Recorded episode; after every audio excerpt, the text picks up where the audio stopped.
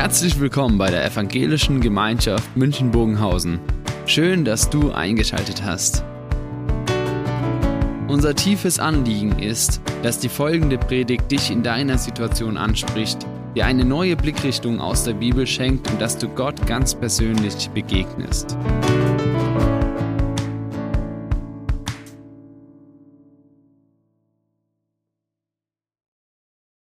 Ja, erstmal herzlichen Dank, dass ich hier sein darf. Ähm, ich freue mich, hier mal in München zu sein. Ich war irgendwann mal bei Sigi zu Besuch, aber noch nie hier bei euch in der Gemeinde. In der Müllstraße, die man im HGV wirklich kennt. Also ihr seid echt eine bekannte Gemeinde bei uns. Müllstraße muss man kennen und äh, das ist schön, dass ich hier sein darf. Ganz kurze Frage. Mikrotechnisch ist es okay? Ja, ist okay. Wunderbar. Gut. Eine ältere Frau will umziehen. Sie hat ein schweres Klavier und sie wohnt im dritten Stock. Was ist zu tun? Sie ruft bei der äh, Umzugsfirma an und sagt, schickt mir so zwei, drei richtig kräftige Leute, weil ich habe ein unglaublich schweres Klavier. Und Umzugsfirma sagt, kein Problem. Eine Stunde später klingelt es, sie macht die Tür auf und dann erschrickt sie. Erstens, da steht nur einer. Und zweitens, dieser eine Mann hat nur einen Arm. Es ist ihr peinlich. Und dann wagt sie es trotzdem und sagt, guter Mann, Sie sind ja ganz alleine. Hm? Ja, und Sie haben ja nur einen, einen Arm. Und er schaut sich in der Wohnung um und nach einer kurzen Weile sagt er, wieso? Haben Sie zwei Klaviere?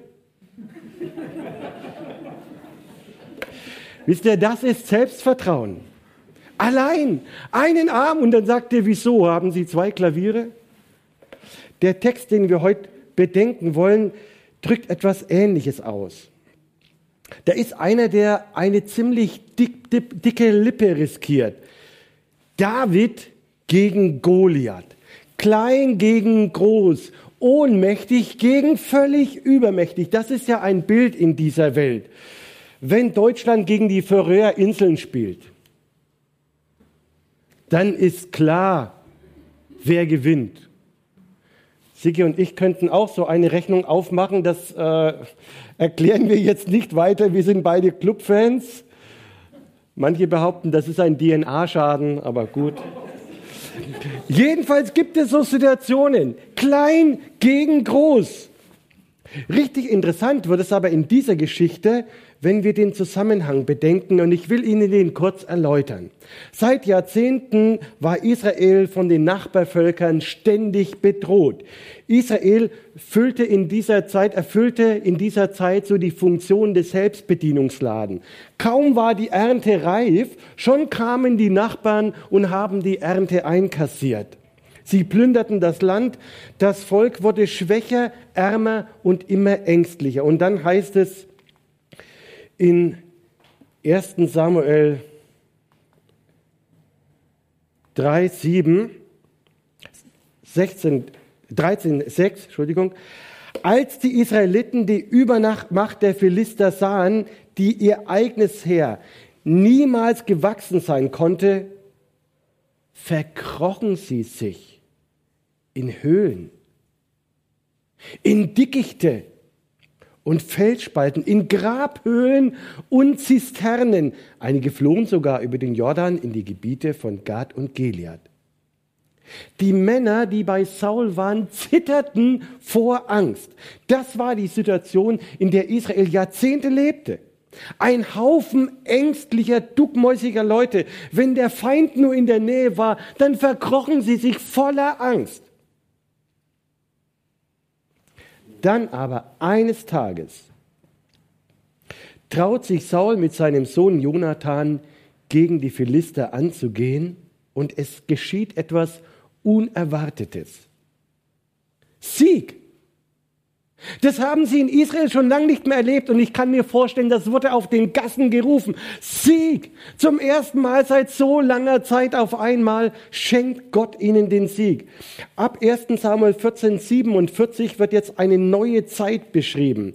Durch die Kraft Gottes kann Israel gewinnen und sie werden immer mutiger. Sie kämpfen gegen die Moabiter, die Ammoniter, die Edomiter, die Amalekiter, gegen die Könige von Zoba und sogar gegen die kriegserfahrenen Philister. In 1447 heißt es, gegen wen Saul auch immer kämpfte, immer ging Israel als Sieger vom Feld. Und das war jetzt eine neue Lage. Könnt ihr euch vorstellen, was das mit einem Volk macht?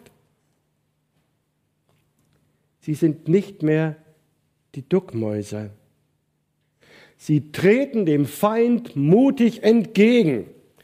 Sie sind sieg- und selbstbewusst. Und jetzt kommt Kapitel 17. Die Philister sind offensichtlich noch nicht genug bedient. Sie haben in den letzten Jahren immer wieder von Israel auf die Mütze bekommen, aber sie wagen es wieder. Israel aber kann mit breiter Brust auftreten.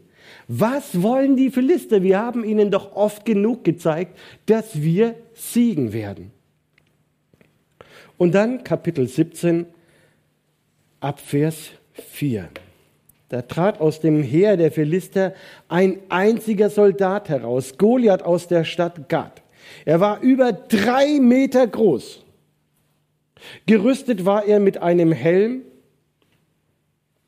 einem schweren Schuppenpanzer und mit Beinschienen alles aus Bronze. Auf der Schulter trug er eine bronzene Lanze. Sein Brustpanzer wog 60 Kilogramm. Sein Speer war so dick wie ein kleiner Baum und allein die Eisenspitze des Speeres war über sieben Kilogramm schwer. Vor ihm her marschierte sein Schildträger mit einem riesigen Schild. Goliath stellte sich den Israeliten Schlachtreihen gegenüber auf und brüllte was wollt ihr hier eigentlich mit eurem ganzen Heer? Ich bin ein Philister und ihr seid nur Knechte Sauls. Los! Wählt einen eurer, euren besten Mann aus und schickt ihn herunter zu mir. Wenn er mich töten kann, dann werden wir eure Sklaven sein.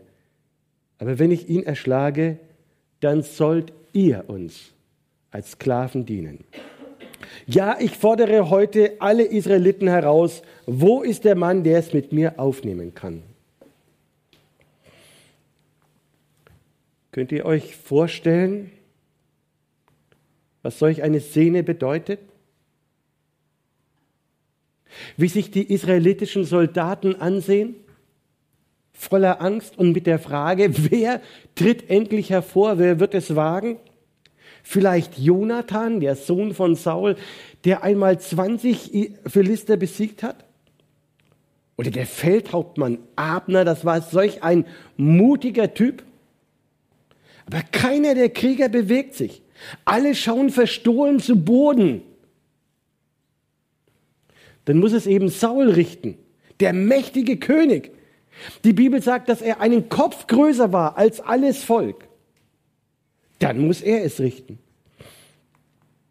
Aber da steht in Kapitel 17, 11, als Saul und seine Soldaten das hörten, erschraken sie und bekamen große Angst.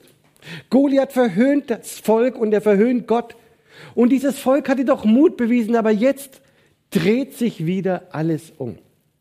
Die alten Verhaltensmuster sind auf einmal wieder komplett da. Und dann steht da in Kapitel 17 noch, der Riese Goliath stellte sich 40 Tage lang jeden Morgen und jeden Abend zwischen die beiden Heere auf und forderte die Israeliten heraus. 40 Tage lang, jeden Morgen, wenn du aufstehst, hörst du das Grollen dieses übermächtigen Feindes, der sagt, kommt nur her. Und 40 Tage lang schläfst du ein mit dieser Botschaft, ich mache euch alle fertig.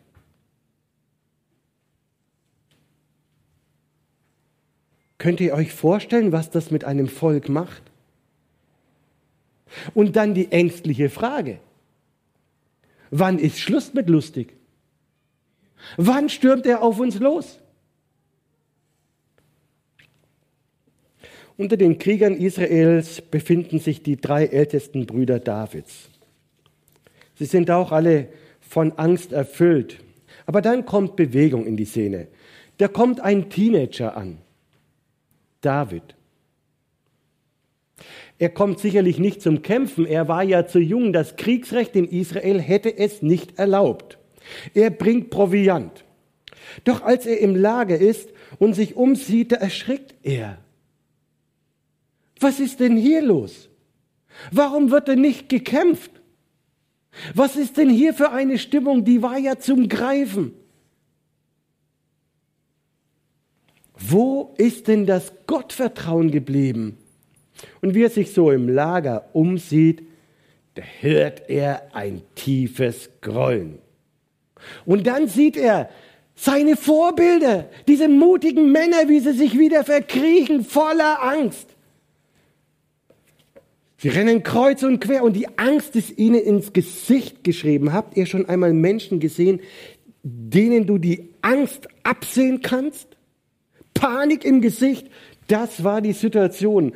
Und dann hört David diese Beschimpfung, aber anders als die anderen sagt er, was wird eigentlich dem gegeben, der diesen Philister erschlägt?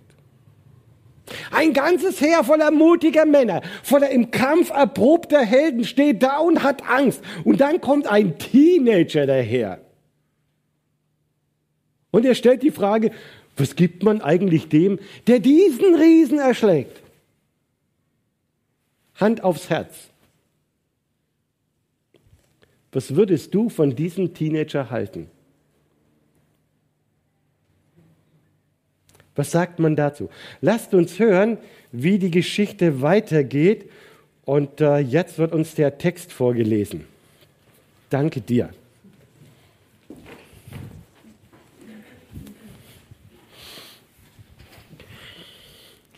Als Eliab, Davids ältester Bruder, ihn so mit den Soldaten reden hörte, wurde er zornig. Was hast du überhaupt hier zu suchen? fuhr er ihn an. Und wer hütet jetzt die paar Schafe und Ziegen in der Steppe?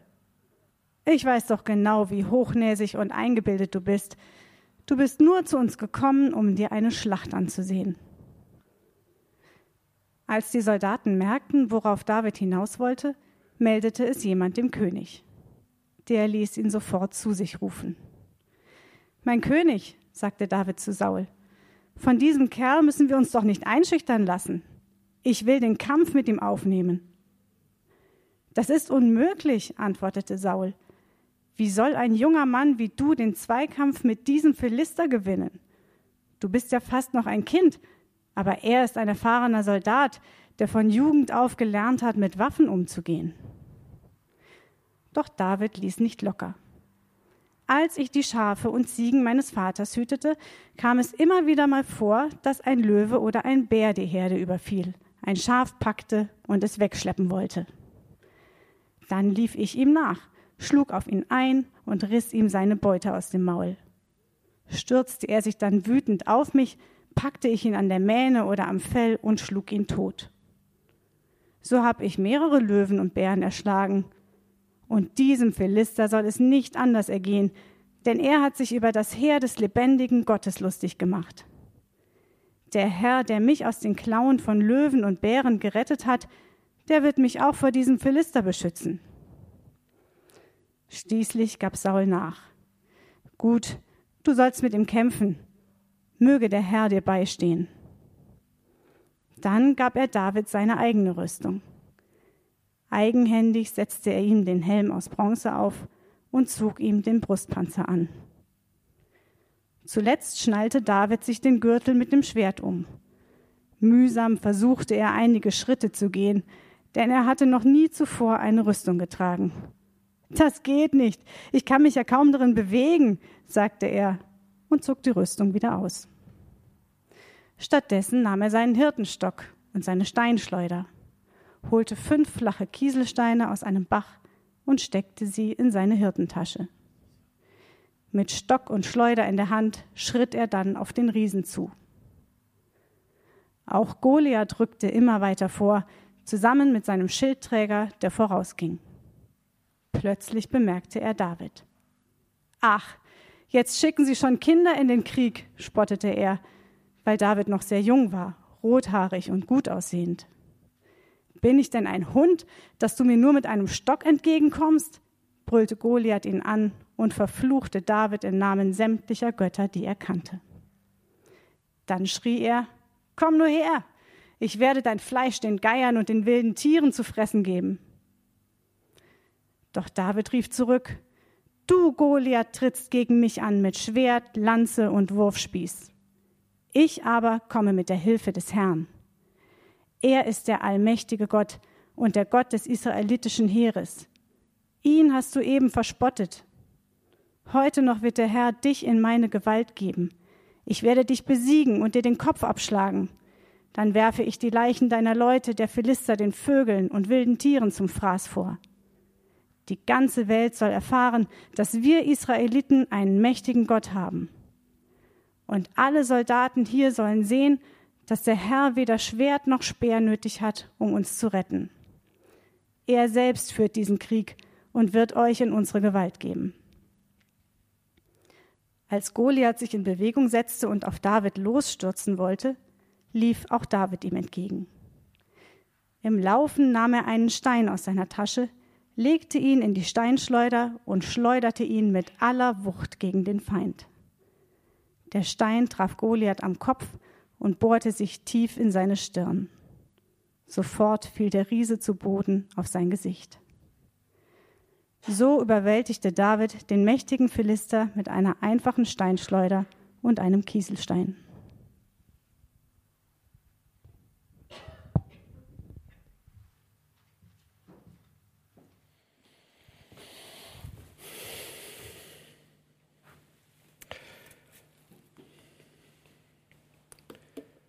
Schwätzer oder Ketzer. Eine klare Ansage war das, oder? Du Schwätzer! Du Angeber, du bist wie dieser Mann mit dem einen Arm, der fragt, wo ist das zweite Klavier? So einen wie dich können wir hier nicht gebrauchen. Wisst ihr, ehrlich gesagt, ich kann diesen Eliab verstehen. Es gibt in dieser Welt so viele Schwätzer. Menschen, die große Töne spucken. Sie haben grandiose Ideen, sie entwerfen große Visionen. Aber wenn es dann darauf ankommt, sind sie ganz schnell weg. Weh dem, der auf solche Schwätzer hereinfällt. Im besten Fall hast du nur ein wenig Zeit und Geld verloren. Im schlimmeren Fall hast du gute Jahre deines Lebens investiert. Am Ende für eine Blase, für nichts. Und David? Auch nur so ein Schwätzer? Neben den Schwätzern gibt es die Ketzer.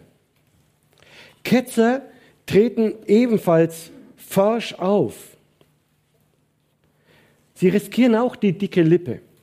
Jan Hus war solch ein Ketzer, Martin Luther war ebenfalls einer. Es gibt aber einen entscheidenden Unterschied zwischen den Schwätzern und den Ketzern. Die Ketzer stehen für das ein, was sie sagen. Ihre Vision ist verbunden mit ihrer Passion. Sie sind bereit, ihr Leben dafür einzugeben. Sie haben eine Leidenschaft. Das ist Gott. Der Text zeigt uns, David war solch ein Mensch, ein Ketzer. Es ging ihm am Ende nicht um seinen Erfolg, es ging ihm am Ende um die Sache Gottes. An der Stelle möchte ich von David lernen. Ich glaube, wir können alle von David lernen. Von seiner Liebe zu Gott,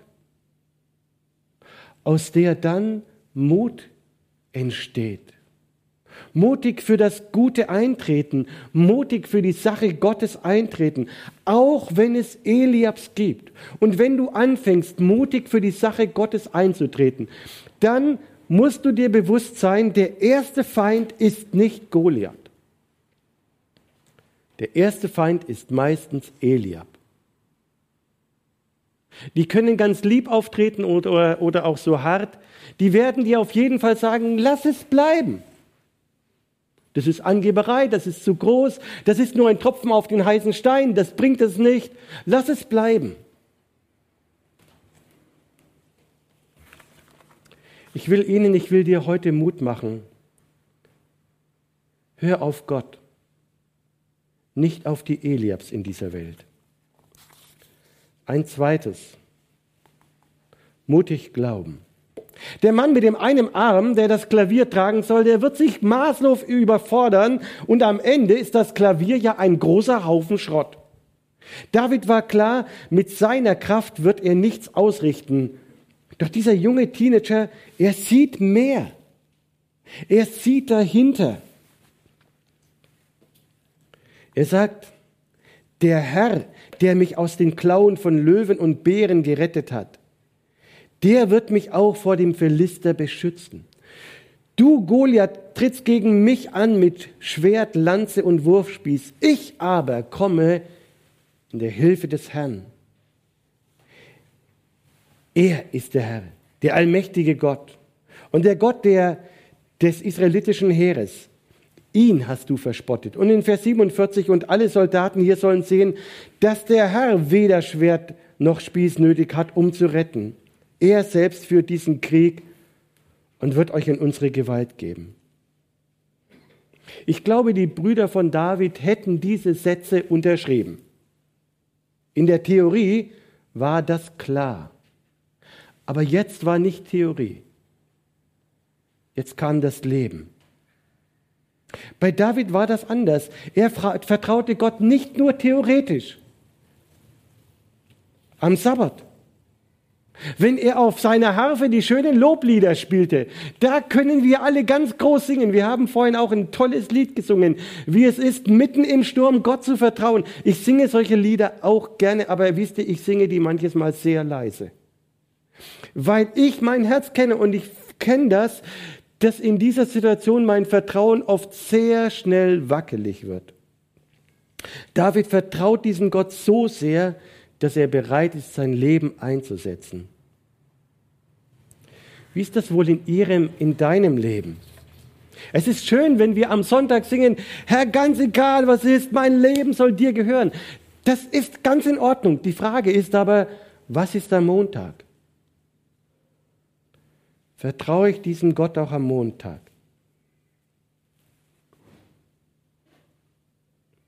Wärst du hingetreten an Davids Stelle? Vielleicht sagst du jetzt ein ganz zögerliches Ja. Ich würde sagen ja, aber. Ich weiß es nicht genau. Diese Geschichte stellt uns deshalb eine sehr wichtige Frage. Wie können wir lernen, mutig zu glauben? Und der Text sagt uns dazu etwas Wichtiges. Doch David ließ nicht locker. Als ich die Schafe und Ziegen meines Vaters hütete, kam es immer wieder vor, dass ein Löwe oder Bär die Herde überfiel, ein Schaf packte und es wegschleppen wollte. Dann lief ich ihm nach schlug auf ihn ein und riss ihm seine Beute aus dem Maul. Stützte er sich dann wütend auf mich, packte ich ihn an der Mähne oder am Fell und schlug ihn tot. So habe ich mehrere Löwen und Bären erschlagen und diesem Philister soll es nicht anders ergehen, denn er hat sich über das Heer des lebendigen Gottes lustig gemacht. Der Herr, der mich aus den Klauen und Löwen, äh, Klauen von Löwen und Bären gerettet hat, der wird mich auch vor diesem Philister beschützen. Wie können wir mutig glauben?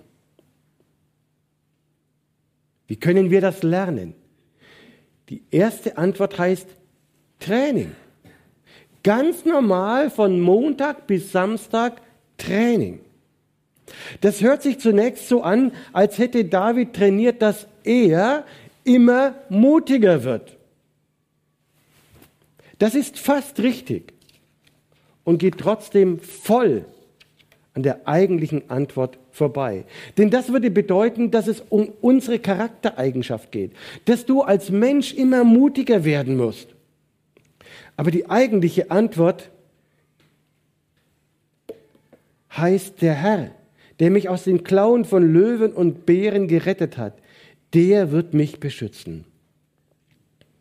Ja, David hat in den alltäglichen Situationen gelernt, aber er hat nicht, oder es geht nicht darum, dass er die menschliche Eigenschaft Mut gelernt hat, sondern es geht um die geistliche Eigenschaft Gottvertrauen.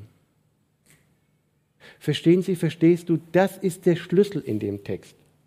Es geht nicht darum, dass du als Mensch immer mutiger wirst, sondern dass du als Mensch immer abhängiger von Gott wirst, ihm immer mehr vertraut.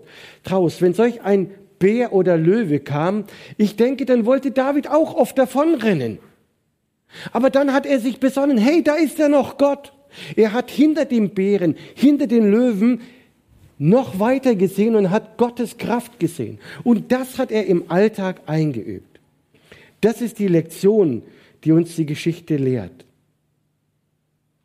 Es geht nicht um die Frage, ob du gegen Goliath kämpfen würdest. Das ist nicht die Frage.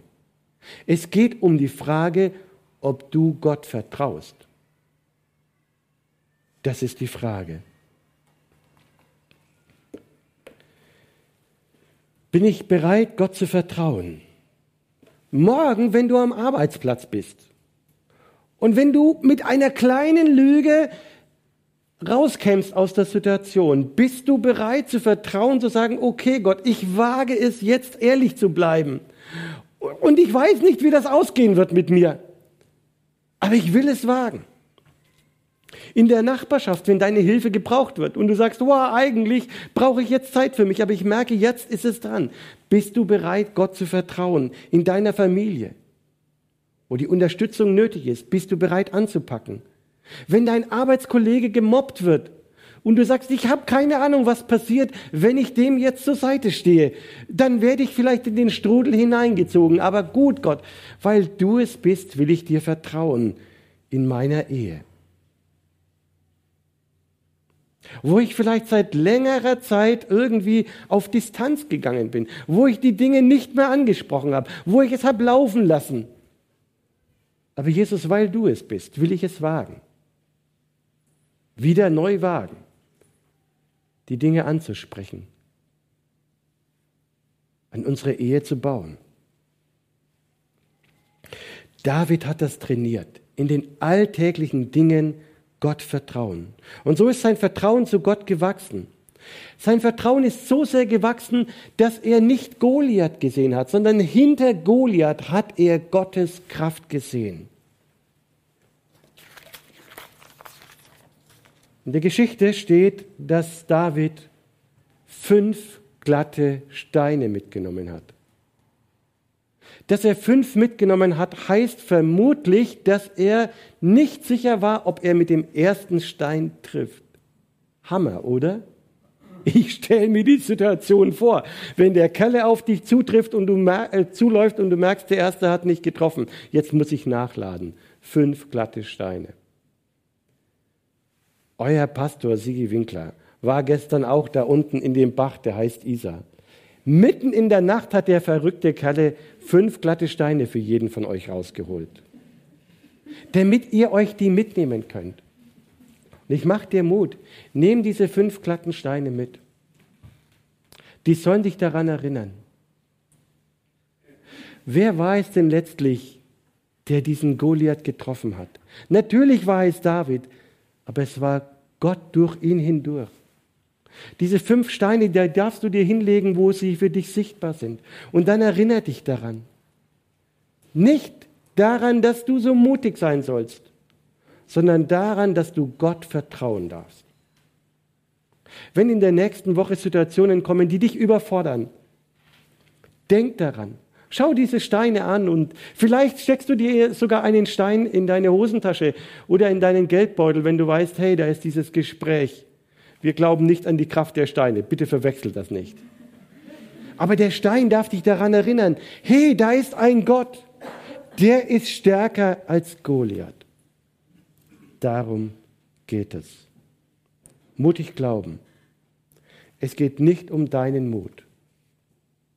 Es geht darum, im Alltag einzuüben, Gott zu vertrauen. Amen.